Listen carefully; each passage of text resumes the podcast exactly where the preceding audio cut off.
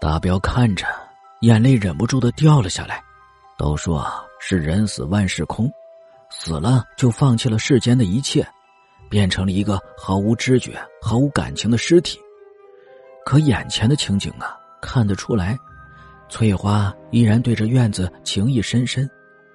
翠花走远了，大彪擦了把泪水，回头看了看二虎家，就见此时二虎将脑袋探了出来，双眼圆瞪着，也已经成了泪人。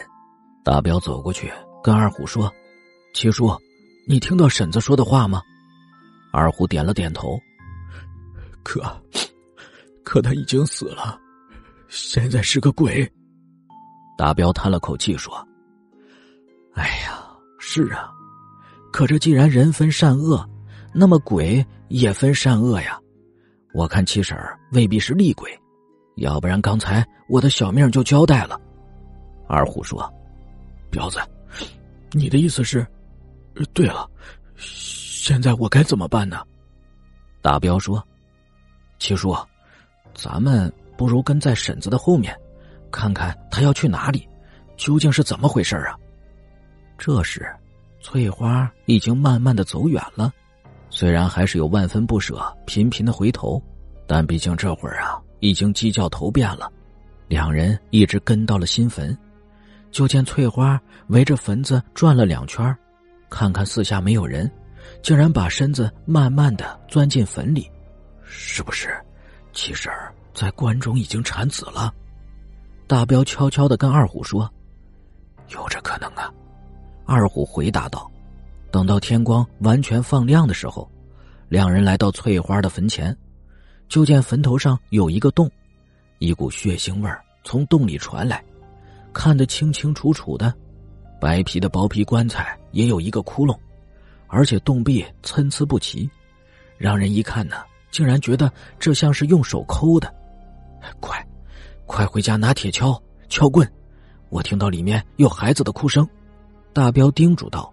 等二人找了铁锹、撬棍，他们将坟给挖开，棺材盖给撬开，只见棺材里呀全是死鸡。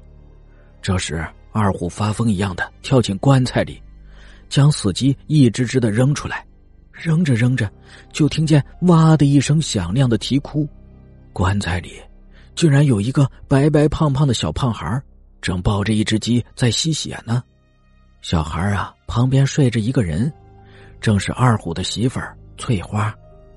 二虎伸手探了探翠花的鼻息，发现没有呼吸，再看看正在痛哭的孩子。二虎感到一阵钻心的痛，又抓了一下孩子的手，惊奇的说道：“是热的，这是我的亲骨肉，我有儿子了。”二虎说到这呀，就见两颗晶莹的泪珠顺着翠花的脸颊流了下来，他的脸上竟然还挂着微笑。只是翠花的两只手已是森森白骨了，再一看棺材盖上，依然还残留着肉丝。血迹，二虎和大彪惊呆了。他为了孩子，竟然用一双肉手，生生的在棺材盖上挖开了一个洞。故事讲到这里也就讲完了。故事的题外话意思是说呀，人死后，也不尽然都会变成厉鬼的。